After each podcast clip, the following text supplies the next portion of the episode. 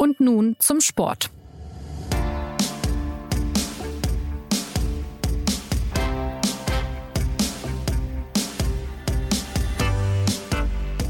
Herzlich willkommen zur neuen Folge des SZ Sport Podcasts. Keine Fans im Stadion, Trainer und Spieler mit Masken und Torjubel der anderen Art. Vieles ist am Wochenende etwas skurril gewesen, aber die Fußball-Bundesligen haben wieder gespielt. Nach 66-tägiger Corona-Pause und auf der ganzen Welt wurde zugeschaut. Die ungewöhnlichen Umstände bleiben und sind auch immer noch Thema, aber es geht eben auch wieder ums Sportliche. Ist dieser erste Geisterspieltag also ein Erfolg gewesen? Die ideale Blaupause für all jene, die sich gerade noch orientieren? Über das sporthistorische Fußballwochenende und welche Schlüsse sich daraus ziehen lassen, sprechen wir heute bei Und nun zum Sport.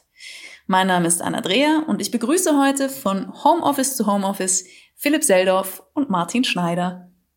Ja, Philipp, du warst am Sonntag im Kölner Stadion und hast danach geschrieben, wer nicht zuschaute, sondern bloß zuhörte, mochte sich bei einem Fußballspiel auf dem Dorf wähnen, bei dem ein paar leidenschaftliche Besucher genügen, um ein fast volles Stadion zu simulieren. Äh, wie war denn der erste Besuch eines Geisterspiels? Es war ja gar nicht der erste, um, um mal gleich äh, besserwisserisch ins Wort zu fallen. Ich war nämlich auch beim äh, ersten Geisterspiel dabei und tatsächlich gab es da einen großen Unterschied. Das erste fand ja in Mönchengladbach statt, auch Köln war daran beteiligt. Oh ja, ähm, pardon. Es war aber, es war aber ein Abendspiel und ähm, das Stadion in Mönchengladbach äh, ist vielleicht nicht ähm, für solche Anlässe das äh, so gut geeignet wie das Stadion in Köln. Ähm, der Unterschied für mich persönlich war zum Beispiel, dass wir oben auf einer Tribüne saßen äh, und das Spiel gesehen haben und deswegen sehr relativ weit weg waren vom Spielfeld. Und ähm, das galt auch für andere, für Begleitpersonal und dergleichen. Das, deswegen hatte das eben diesen ja, sterilen Charakter. Sehr viel mehr als in Köln, wo es tatsächlich ein bisschen so war wie auf einem richtigen Sportplatz und ähm, statt eben zahlender Zuschauer machten dann eben die äh, Delegationen der, der beiden Teams, vor allem die Reservespieler und Betreuer, äh, Stimmung, weil sie sich halt eben vom Spiel haben mitreißen lassen. Gut, dann, dann erster, erster Besuch eines Corona-Geisterspiels nach, oder sagen wir so, erster Besuch des Neustarts-Geisterspiels. So wäre es ja dann korrekt äh, formuliert. Quasi. Total korrekt äh, ähm, formuliert. Und wenn ich was sagen darf, sehr gut, dass du Neustart sagst und nicht dieses entsetzliche Wort Restart. Kein Mensch weiß, woher das kommt. ja. äh, man sollte es, äh, man sollte es auch wie das Virus verbieten. Ja, wir werden das jetzt äh, durchziehen hier mit dem Neustart. Ich finde auch, dass das äh, schöner klingt. Aber wenn jetzt äh, die, die Spieler und Betreuer, du hast es ja gerade gesagt, nicht nur beim Jubel so gut zu hören waren, sondern im Prinzip ist ja jetzt jedes gerufene Wort bei dieser stillen Kulisse besser zu hören. Hast du denn spektakuläre neue Einsichten gewinnen können? Spektakulär nicht, aber es ist natürlich immer wieder mal amüsant, wenn man was hört. Also es ging gleich damit los, dass äh, es für die Kölner ja nach vier Minuten einen Elfmeter gab, nach einem Foul an Marc Uth. Und äh, ein Funktionär, äh, dessen Namen äh, ich jetzt auch nenne, es war nämlich Horst Held, der Kölner Manager, stürmte drauf los und forderte die rote Karte für den Mainzer Verteidiger. Und äh, yeah. Ähm, das war für uns alle deutlich zu hören, also für alle, die da saßen und sicher auch für den Schiedsrichter, aber der war schlau genug, äh, diese Forderung zu ignorieren, weil eine rote Karte war es jetzt nicht. aber, aber so, äh, so, so erlebt man eben, wie, wie die Beteiligten da mitgehen und natürlich sind die nicht objektiv. Insofern kommt es auch zu solchen äh, äh, doch manchmal sehr parteiischen äh, ähm, Wünschen, die da hineingerufen werden. Normalerweise würden die untergehen im Lärm. Jetzt kriegt man sie mit. Das wollte ich gerade fragen. Also man hat wahrscheinlich ein ganz anderes Gefühl dafür, ähm, wieso auch dieses Zusammenspiel Trainer, Spieler, ähm, Betreuer, Spieler, Betreuer, Trainer, keine Ahnung, ähm, wie das so funktioniert, oder? Oder wie das so, so abläuft. Weil wie du sagst, normalerweise versteht man ja dann nichts, weil eben die, die Fans, ähm, was ja auch schön ist, äh, eine, eine ganz andere Hintergrundmusik spielen. Das stimmt. Äh, was die jetzt untereinander austauschen, bekommt man aber auch jetzt nicht mit, weil es so war, dass die Reservespieler eben nicht auf einer Bank beim Trainer sitzen, sondern die sitzen in Köln zumindest auf der ähm, auf dem Unterrang der Haupttribüne, schön verteilt. Äh, da ist so viel Platz zwischen, äh, dass sie äh, sich mit Kirschkernen nicht anspucken könnten. Ähm, sie tragen aber trotzdem alle brav ihre Masken und ähm, ja, kommen deswegen kaum ins Gespräch und äh, verfolgen eigentlich das äh, Spiel so ähm, solo äh, wie ja wie manche Leute eben vor dem Fernseher, weil sie keine Gäste haben dürfen. Und ähm, trotzdem haben dann, je mehr das Spiel eben an Fahrt aufnahm und je spannender es gerade zum Schluss wurde, ähm, lassen die sich eben dann auch davon mitreißen und rufen was rein und applaudieren und feuern an oder beschimpfen auch mal den Schiedsrichter, was dieser vielleicht auch hört, aber äh, schlauerweise äh, nicht, äh, nicht hören will. Martin, hast du denn das Gefühl, dass das Spiel an sich das gleiche geblieben ist oder war jetzt schon deutlich zu merken, dass die Bundesliga ohne Zuschauer so an Spektakel verliert, dass äh, ja vielleicht nicht mehr so hitzig äh, auf dem Platz äh, zugeht, nicht mehr so intensiv, wobei das ja dann auch wiederum an der Pause liegen kann. Also ich habe versucht, mir da über das Wochenende über eine Meinung äh, zu bilden. Also ähm, man muss ja sagen, dass den, den Zugang, den jetzt Philipp hatte, äh, wirklich ein sehr, sehr exklusiver Zugang ist. Und ähm, ich habe äh, wie alle anderen oder fast alle anderen äh, halt all, tatsächlich versucht, alle Fußballspiele des Wochenendes halt äh, an meinem Fernseher oder an meinem Laptop zu verfolgen. Und ähm, ja, ja, natürlich ist es was anderes. Allein äh, der, der ganze, äh, die ganze Tonmischung äh, am Fernseher, dass, dass es eben jetzt still ist, äh, macht, macht quasi das Konsumerlebnis, äh, um mal äh, in, in das Vokabular von Christian Seifert äh, abzutauchen, äh, ähm, ein anderes. Und die Frage, ob das jetzt ein anderer Fußball ist, also wenn jetzt nicht einer von euch eine magische Statistik aus dem Hut zaubert, äh, die belegt, dass äh, bei Dortmund Schalke durchschnittlich äh, 12 kmh langsamer gesprintet wurde als sonst, hatte ich den Eindruck, dass dieser Spieltag doch im besten Sinne normal war. Also es gab jetzt nicht die große Überraschung. Es, die Mannschaften haben alle ungefähr so gespielt wie, äh, wie vor der Pause. Äh, zum, zur Freude von Borussia Dortmund und zum Leidwesen von Schalke 04 zum Beispiel. Ähm, ich war ganz froh, dass zum Beispiel bei dem Spiel, wo, wo Philipp war, bei Köln gegen ähm, Mainz, dass es dann mal so noch so ein Tor gab, wie das 2 zu 2 von Mainz, wo dann halt mal ein Spieler einfach durchgelaufen ist, wo man gedacht hat, okay, ähm, das hätte es jetzt vielleicht bei einem normalen Spieltag nicht gegeben. Aber ansonsten. Warum?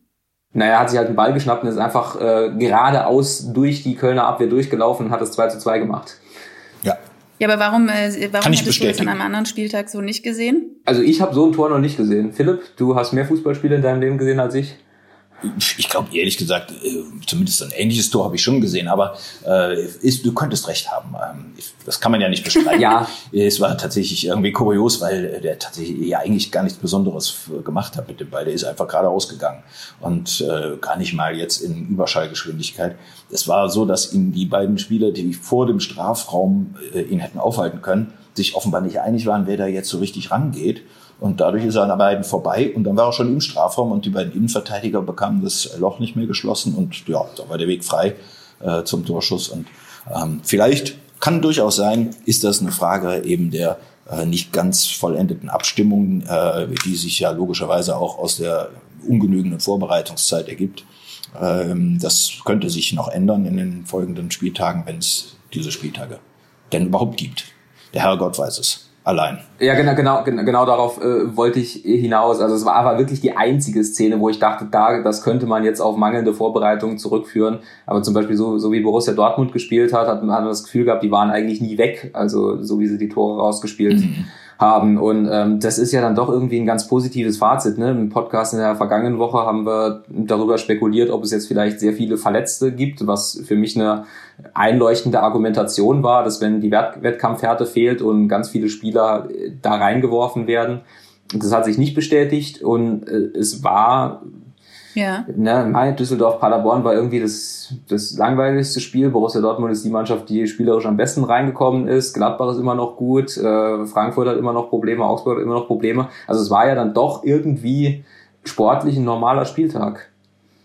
Absolut. Philipp, wie hast du das beobachtet? Es, es gab ja so eine lange Pause in dieser Phase und, und so eine unausgewogene Vorbereitung, die gab es ja im Prinzip noch nie in der Liga. Ja, wie Martin gesagt hat, eigentlich äh, haben sich da lauter Trends bestätigt, die es vorher gab. Also ähm, dass Hoffenheim äh, ein unberechenbares äh, Wesen hat. Äh, die verlieren eben Spiele ähm, viel, viel höher, als man äh, auch nur äh, sich hat vorstellen können, gewinnen dann plötzlich überraschend bei einem Favoriten. Ähm, Augsburg ist nicht gut drauf. Äh, Hertha macht dieses und am nächsten Wochenende genau das Gegenteil. Äh, und Schalke bewindet sich eben in der Tat, äh, es knüpft an die Krise nahtlos an, die vorher bestanden hat. Äh, keine Torschüsse, kein Angriffsspiel, kein Aufbauspiel. Insofern ja, ist eigentlich das sportliche Bild ein, ein absolut solides. Was ja eigentlich genau das ist, was man sich erhofft hat, oder? Dass man sagt, ja, ähm, die Liga geht weiter, man merkt im Prinzip keinen Unterschied und äh, irgendwie kann man sich dann doch wieder auf, auf eben genau dieses Spielgeschehen und, und diese Spielinterpretation wieder konzentrieren. Schön wäre es auf jeden Fall, denn äh, diese Debatten haben ja wirklich Überhand genommen und äh, drehten sich im Kreis und äh, fingen an, zumindest mir sehr auf die Nerven zu gehen. Ja. Ich bin ganz froh, dass, äh, dass dieser Spieltag so ganz ohne Vorfälle äh, verlaufen ist. Und man muss, Entschuldigung, auch eins sagen, äh, all die äh, Skeptiker und äh, Polizeigewerkschafter und äh, Politiker, welcher Motivation auch immer sie waren, äh, die vorausgesagt haben, oh, da werden große Sicherheitsgefahren entstehen, weil dann versammeln sich äh, Fans und nein, die haben ja nicht gesagt, da versammeln sich Fans, da wurde immer gesagt, die rotten sich zusammen, als wäre das, als wären das Räuberbanden. ähm, nichts davon ist ja wahr gewesen. Ja, es ähm, hat überhaupt keine Versammlungen gegeben, nicht mal in, in kleinstem Umfang. Und ähm, da sollten vielleicht auch einige Leute äh, drüber nachdenken, ob sie, ob sie sich mit solchen Aussagen immer hervortun müssen und ähm, ob sie der Sache, ihrer eigenen Sache nicht schaden. Also ich, ich würde dazu äh, sagen, äh, ja, sportlich äh, absolut, aber die Frage ist halt, ähm, ja, äh, findet der, der Fan oder der, der Fernsehfan, der es ja jetzt äh, ist, findet der daran Spaß? Also ist das genau das, was er sehen möchte? Hat er äh, Spaß daran, vielleicht sich jetzt ein bisschen mehr mit mit dem Fußball an sich zu befassen, wo das drumherum ja halt auf ein, auf ein klinisches Maß heruntergeregelt äh, wurde. Wenn ja, dann ist das äh, für die DFL sicher der Best Case. Äh, wenn nein, also wenn man jetzt ist das Wochenende rum, es gab die erwarteten Rekordeinschaltquoten, äh, alles andere wäre auch eine Überraschung gewesen nach äh, 66 Tagen ohne Fußball. Aber jetzt geht's halt äh, im besten Fall weiter und jetzt wird man halt sehen, ob ähm, das Interesse an, an dieser Form der Bundesliga dann, dann halt noch da ist.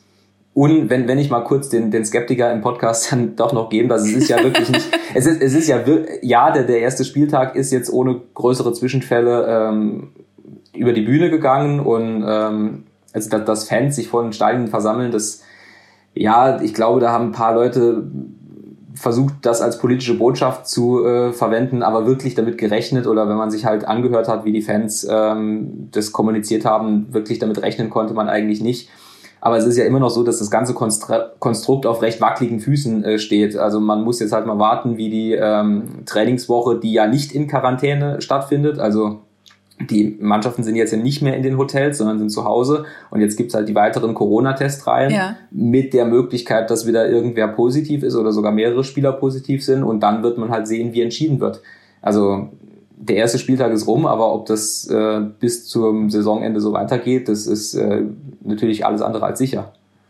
Da wollte ich nachher auch noch äh, drauf zu sprechen kommen jetzt nochmal zu diesen ganzen Hygienevorschriften, die einzuhalten waren. Also wir haben ja gerade schon darüber gesprochen, beziehungsweise viele werden die Bilder auch schon gesehen haben. Die Spieler saßen mit Mundschutz und Sicherheitsabstand auf der Tribüne. Äh, die Trainer haben bisweilen Mundschutz getragen. Die im Innenraum zugelassene Personenzahl war begrenzt und so weiter. Das wurde nicht überall immer so eingehalten wie gedacht. Äh, ich nenne jetzt mal die Stichworte Hertha BSC, Torjubel, Heiko Herrlich, Supermarkt. Und ähm, Union Berlins neben Subotic hat sich und seinen Kollegen fürs erste Note okay gegeben. Welche Note würdet ihr denn vergeben insgesamt, wie das jetzt angesichts dieser einzuhaltenden Maßnahmen abgelaufen ist? Naja, ich kann jetzt aus der unmittelbarer Ansicht des Kölner Spiels sagen, ähm, da sind schon alle sehr beflissen, äh, die Vorschriften einzuhalten. Ähm, und äh, es kommt einem gelegentlich auch etwas übereifrig vor, äh, wie da ähm, die Regeln äh, gesetzt wurden. Also zum Beispiel, um mal eine persönliche Betroffenheit zu formulieren, äh, das nicht mal irgendwie eine Flasche Wasser bereitgestellt ist für die, ähm, für die Beobachter, weil eben Wasser schon als Träger äh, der Infektion ähm, ausgeschaltet werden soll. Ich weiß nicht, ob das wirklich nötig ist, weil dann, wenn man vor die Stadiontore geht, äh, dann sieht man, dass ein anderes Leben längst stattfindet. Äh, das ist äh, Teil des Konzepts und deswegen wird es eingehalten aber nicht unbedingt deswegen, weil es dringend nötig ist. Ja. Insofern, ähm, ich würde jetzt aber auch die einzelne, Einzelfälle, die ähm, irgendwie mehr persönliche Nähe äh, vorführten als unbedingt erwünscht, äh, würde ich jetzt auch nicht zum äh, Sündenfall erheben. Denn ähm, man muss sich ja auch darüber klar sein, dass da eben Mannschaften in unmittelbarem Kontakt zueinander, ähm, gegeneinander spielen.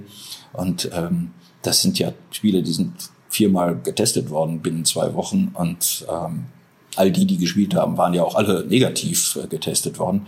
Ähm, da kann man eigentlich auch ähm, äh, durchaus drüber hinwegsehen, wenn sich mal einer umarmt oder wenn sich mal einer richtig die Hand gibt. Da steht sich ja, stellt sich ja auch äh, ohnehin diese Frage nach dem äh, tatsächlichen Problem. Äh, Martin, du hast das in einem Text schon getan. Ich stelle sie nun dir äh, auch. Ist, ist es nicht egal, ob sich Spieler, die dann beim Eckball oder sonst irgendwo sowieso dicht gedrängt zusammenstehen oder im Zweikampf Kontakt haben, wenn die sich dann nach dem Tor kurz herzen. Also äh, man hat ja sowieso den Kontakt. Naja, der, der Hintergrund dieser, dieser Empfehlung, es ist ja eine Empfehlung der DFL, ähm, auf diese äh, innigen Jubelszenen zu verzichten, ähm, der Hintergrund ist eben diese, dieses Vorhaben der DFL, Spieler äh, na, nach Definition des Robert-Koch-Institutes zu Kontaktpersonen zweiten Grades zu erklären. Das gab es im Podcast ja auch schon mal. Johannes Ommüller hat es erklärt und der Hintergrund ist eben, dass wenn jetzt doch ein Hertha-Spieler positiv getestet werden sollte, dass dann das Gesundheitsamt nicht die gesamte Berliner Mannschaft zwei Wochen lang in Quarantäne schickt. Ja. Und ähm, diese Definition, ob man jetzt Kontaktpersonen ersten oder zweiten Grades hat, die hat die DFL meiner Meinung nach schon sehr zu ihren Gunsten gedehnt. Und jedes Jubelbild, das dann doch auch irgendwie in jedes Gesundheitsamt dieser Republik gesendet wird, macht diese Definition nochmal angreifbarer. Und das ist quasi der, der bürokratische oder der technische Hintergrund, warum man bitte auf diese Jubelszenen verzichten sollte. Es hat einfach den Hintergrund, dass man Kontakt da vermeiden sollte, wo er nicht unbedingt notwendig ist. Und beim Eckball im Strafraum ist er halt notwendig und beim Jubel ist er halt nicht notwendig. Wie viel Prozent mehr Risiko einer Infektion auf dem Platz dadurch jetzt entstehen? Da würde dann vielleicht eher wieder der, der lebensweltliche äh, Argumentationsansatz greifen, wo man dann halt sagt, ja, wenn sie schon zwei Kämpfe führen, dann sollen sie auch jubeln. Ähm, aber man, man befindet sich da halt immer noch in einer, in, in, in einer Grenzphase. Und deswegen kann ich es auch verstehen, wenn die DFL halt sagt, bitte, und auch von, von der Signalwirkung her, ne, wir haben ja trotzdem immer noch die Abstandsgebote. Wir haben immer noch. Das wollte ähm, ich gerade sagen, es geht, ja, es geht ja auch um eine Signalwirkung, genau. Und das, was vorgegeben wird und das, was gelebt wird, ähm, also ich war am Sonntag auch in München laufen und hatte den Eindruck, dass auf einzelnen Isarbrücken äh, epidemiologisch äh, bedenklichere Szenen sich abspielen als jetzt beim Hertha-Jubel. Aber das ist dann halt, das ist dann halt auch kein Argument, ne? Äh, Im Zweifel, wenn das Gesundheitsamt dann sagt, äh, wir haben den Hertha-Spieler XY positiv getestet, bitte zwei Wochen in Quarantäne. Das gilt für alle. Ja, Martin, du hast natürlich vollkommen recht. Das ist ja auch äh, logisch. Ne? Äh, würde man es erlauben, würden es alle machen und äh, deswegen kann man es nicht erlauben. So einfach ist das eigentlich. Ne? Wenn es dann aber Einzelfälle gibt, wo sozusagen die Grenzen überschritten wurden, sollte man auch nicht unbedingt das ähm, über Gebühr thematisieren. Ich habe mich da sehr gewundert, dass der Bremer Trainer Florian Kohfeldt ähm, eigentlich sich an die Spitze der Kritiker gesetzt hat und auch seinen, seinen Kollegen Bruno Labbadia dafür äh, kritisiert hat. Ähm, da muss ich sagen, äh, das, das ist mir zu viel der Vorzüglichkeit, äh, wenn da eben mit dem Finger auf andere gezeigt wird unter dem Verweis, ja, wir werden uns selbstverständlich an alle äh, Regeln halten und bei uns wird sowas nicht vorkommen und wir haben das extra nochmal thematisiert. Ja, äh, ich würde sagen, man sollte sich da ein bisschen entspannen. Speziell Herr Kofeld. War das denn jetzt insgesamt, äh, wenn man die erste und zweite Liga zusammennimmt, ein erster Geisterspieltag, der gezeigt hat, genau so kann es gehen, genauso sieht die Blaupause für den Fußball in Coronavirus-Zeiten aus? Also anders gefragt, war, war das jetzt ein Erfolg, dieser erste Geisterspieltag, einer, der, ähm, der gezeigt hat, das Konzept funktioniert und man kann das machen? Das wissen wir natürlich erst in ein paar Tagen, wenn wieder neue Tests gemacht wurden und äh, wenn man weiß, alle sind, äh, haben es gut überstanden. Äh, nach bisher kann man sagen, es war definitiv ein Erfolg, weil eben äh, gewisse Befürchtungen halt sich nicht bestätigt haben, speziell jetzt was die was das Publikum angeht, das äh, sich vielleicht irgendwo versammeln könnte und ähm, es, der Sport war gut, teilweise äh, erstaunlich gut. Äh, infolgedessen war das jetzt sicherlich ein sehr gelungener ähm, Start in die dritte Spielzeit des Jahres. Würde ich mich anschließen, wobei ich halt betonen möchte, man weiß es einfach noch nicht, ob das funktioniert. Ne? Dieses äh, Konzept oder dieses Vorhaben, Bundesliga-Saison zu Ende zu spielen, bemisst sich nicht am allerersten Spieltag. Man kann positiv sagen, ja, das hat soweit man bisher weiß alles geklappt. Aber ähm, wir haben am Wochenende kommentiert, äh, Sebastian Fischer hat das getan, äh, ähm, so entscheidend ist im Labor. Entscheidend ist jetzt halt, wie sich das äh, über die nächsten äh, zwei Wochen, drei Wochen entwickelt. Dann kann man sagen, ob das Ganze funktioniert. Angesichts dessen, was dann in den Labors rauskommt, entscheidet sich ja auch die Frage nach der Fortsetzung der Liga. Bayerns Ministerpräsident Markus Söder hat im Doppelpass gesagt, der Fußball habe eine extreme Vorbildfunktion und spielt jede Woche auf Bewährung. Innerhalb der kommenden beiden Wochen soll ja auch eine Lösung für ein mögliches Abbruchsszenario der Bundesligen in der Corona-Krise gefunden werden. Haltet ihr es denn für sehr wahrscheinlich, dass es zu einem Abbruch kommen wird, nachdem zu Beginn eigentlich ja alles recht gut lief? Ja, wie Martin eben schon sagte, kein Mensch weiß, äh, was passiert. Äh, es kann immer, äh, es kann alles mögliche Schlimme geschehen. Und dann wird in der Tat vielleicht das ganze ähm, Unterfangen ähm, nicht mehr möglich sein, weil der Terminplan dann zusammenbricht. Ich ähm, weiß das, äh, man kann das nicht weissagen, aber man äh, kann es eben auch nicht äh, negieren. Und deswegen ist da meines Erachtens auch ein großes Versäumnis begangen worden in den vergangenen Wochen, dass man eben für diese Eventualität keine Regelung getroffen hat. Das hätte man vorausschauend meines Erachtens dringend tun müssen. Ähm, denn wenn der Fall eintritt, dann darf man die Frage zum Beispiel wie geht man mit Auf- und Abstieg um? Das ist die wichtigste Frage. Aber auch, was macht man mit Meisterschaft und Europacup-Qualifikation? Äh, die kann man dann nicht dem Plenum überlassen, äh, damit es das äh, sorgfältig ausdiskutiert. Da wird man nicht auf einen Nenner kommen, weil die Betroffenheiten viel zu groß sind. Und dann wird es unter Umständen zu einem gewaltigen Dissens kommen in dieser Gemeinde und ähm, dann werden Klagewege beschritten und das wird womöglich eben kein gutes Ende nehmen. Wenn man sich vorher auf eine Formel einigt, dann äh, würde man einer solchen Diskussion zumindest aus dem Wege gehen, auch wenn es keine Formel gibt, die jetzt alle definitiv glücklich macht.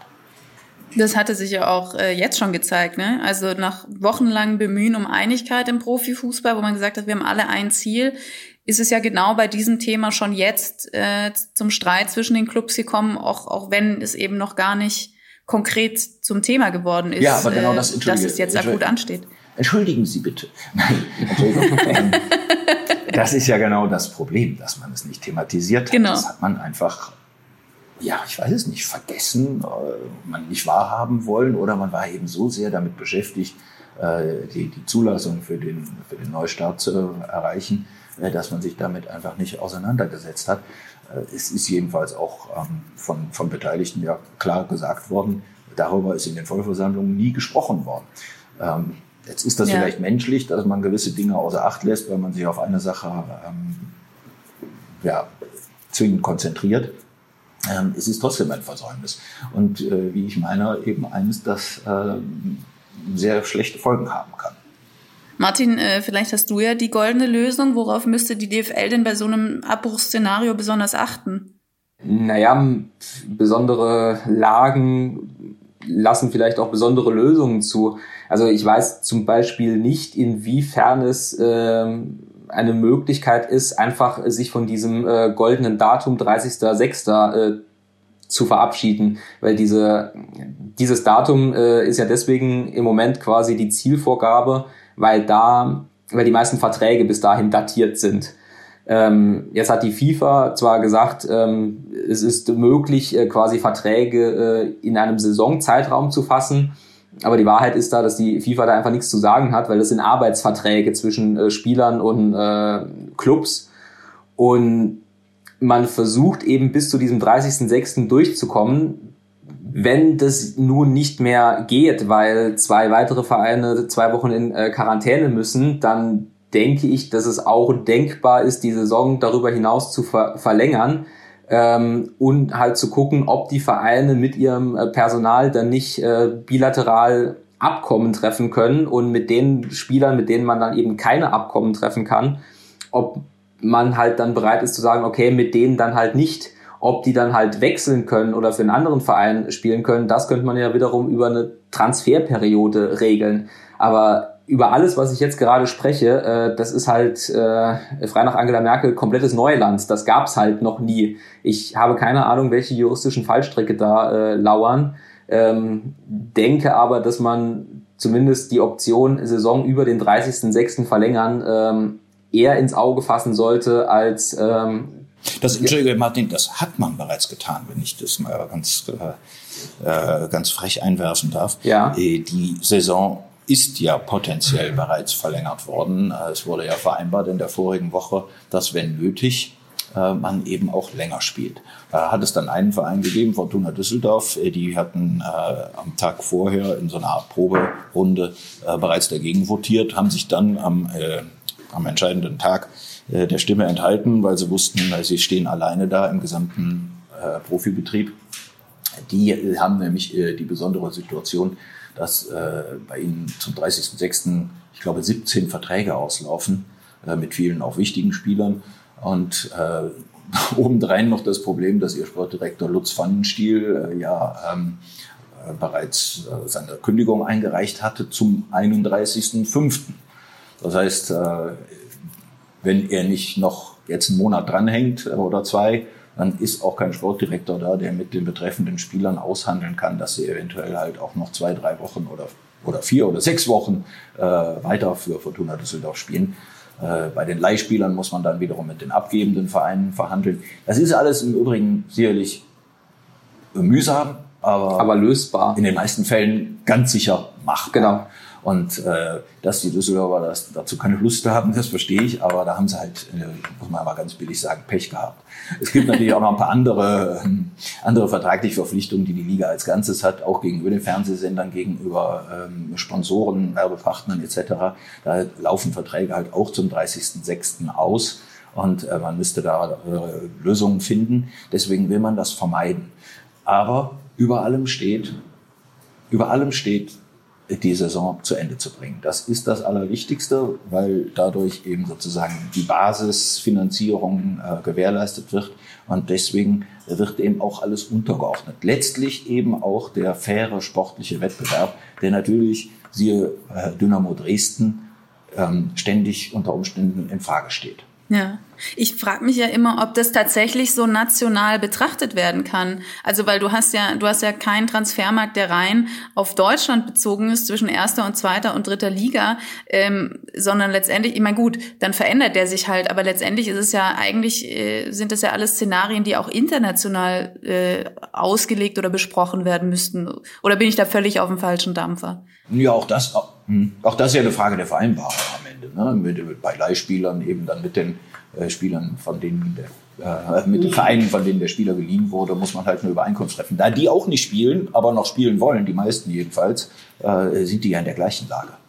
Aber wir, wir sind ja auch mittlerweile wieder in der Luxussituation, dass wir uns quasi genau diese Fragen stellen können. Ne? Ähm, also noch vor, vor zwei, drei Wochen wäre es ähm, möglicherweise sogar ähm, obszön gewesen, äh, zu fragen, wann äh, in Italien, Spanien oder in England halt wieder ein Transfermarkt anlaufen kann. Und wir sind jetzt ja glücklicherweise, das kann ja. man ja gar nicht selten genug, äh, gar nicht oft genug sagen, äh, in der glücklichen Situation, dass diese äh, Pandemie in Deutschland sehr, in anderen Ländern äh, ein bisschen weniger, aber auch äh, dass, dass wir auf dem Weg sind, das ein bisschen in den Griff zu kriegen.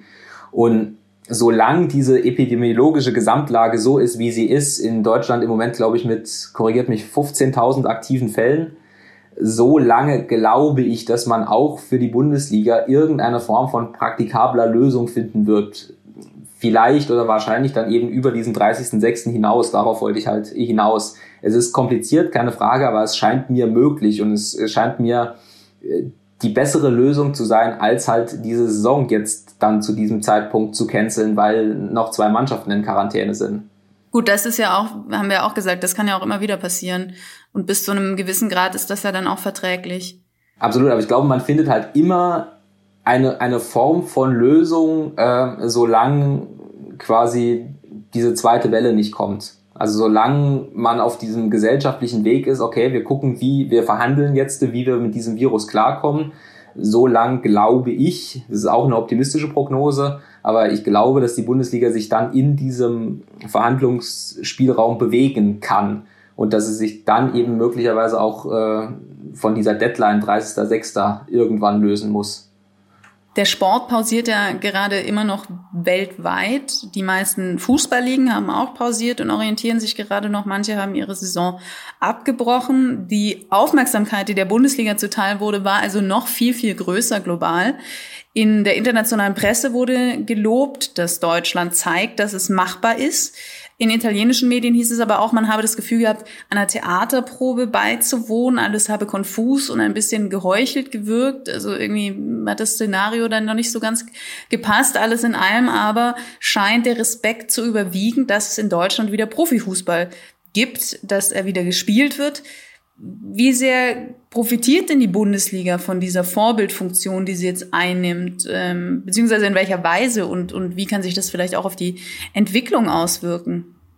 Hm, ich glaube, ganz, ganz gut, äh, es tut dem Image der Liga und letztlich aber auch dem Image des Landes schon ganz gut, äh, dass das funktioniert hat. Zumindest technisch, ob das jetzt äh, dramaturgisch immer das beste Ergebnis war. Das liegt ja im Auge des Betrachters, aber ähm, natürlich ist das eine gewisse Werbung für die Bundesliga und eben auch für die Bundesrepublik Deutschland, die das ermöglicht hat. Man muss aber auch sagen, ähm, die Bundesliga war immer schon eine hoch angesehene Liga. Vielleicht ähm, steht sie halt ein wenig hinter der Premier League und vielleicht auch noch hinter der Primera Division zurück. Aber ähm, das ist natürlich eine der Spitzenligen der Welt. Und insofern wird es auch nicht so viel Überraschung ausgelöst haben. Es gab aber auch äh, ganz wunderbare Stimmen. Äh, aus dem Ausland. Ähm, eine äh, ist mir wirklich hängen geblieben. Sie stammt nicht von einem Medium, sondern von einem, doch, der ist auch eine Art Medium, nämlich ein, ein, ein Medium der, der göttlichen Spielkunst, nämlich von äh, Ibrahimovic, dem Spieler. Und der hat einfach nur festgestellt, Sie sagen es, Sie machen es. Danke, Bundesliga. Und das ist eigentlich der beste Werbespruch, den sich die DFL nie hat einfallen lassen. Vor allem von ihm. Ja, absolut. Ja, ich, ich finde, man darf soll, oder sollte auch von DFL-Seite wirklich nie äh, vergessen, dass die Möglichkeit zu spielen hauptsächlich daher kommt, dass, äh, dass diese Pandemie dieses Land aus verschiedensten Gründen halt nicht so hart getroffen hat. Da kann man halt natürlich sagen, das mag daran liegen, dass man einfach einen zeitlichen Vorteil hatte, dass man halt einfach gesehen hat, äh, Italien hat es früher hart getroffen und äh, weil man eben diesen Informationsvorsprung hatte, konnte man ein paar Sachen schneller entscheiden. Es mag daran liegen, dass Deutschland die Möglichkeit hatte, sich ein anderes Gesundheitssystem äh, zuzulegen als, als andere Staaten. Aber da spielen, da spielen halt sehr viele Faktoren rein, die nicht originär der DFL zuzurechnen sind. Und Christian Seifert sagt das ja auch äh, immer in, in den Pressekonferenzen. Die DFL profitiert halt von dieser Infrastruktur, von dieser Gesamtlage und manchmal einfach auch nur von höheren Fügungen möglicherweise. Und ich glaube, das sollte man in diesem äh, Kontext äh, profitiert die Bundesliga davon, jetzt als erste große Sportliga der Welt äh, wieder zu starten. Das sollte man wirklich nie vergessen.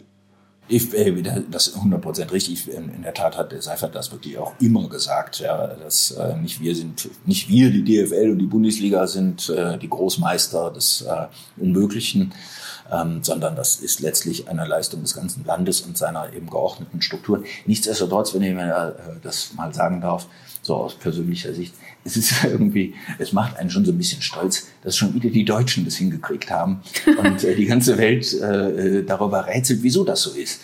Und ähm, auch von mir aus haben wir, von mir aus haben wir auch Glück gehabt, aber äh, das ist schon faszinierend. Ja. Und ähm, letztlich äh, bestätigen sich eben immer gewisse äh, Stereotypen.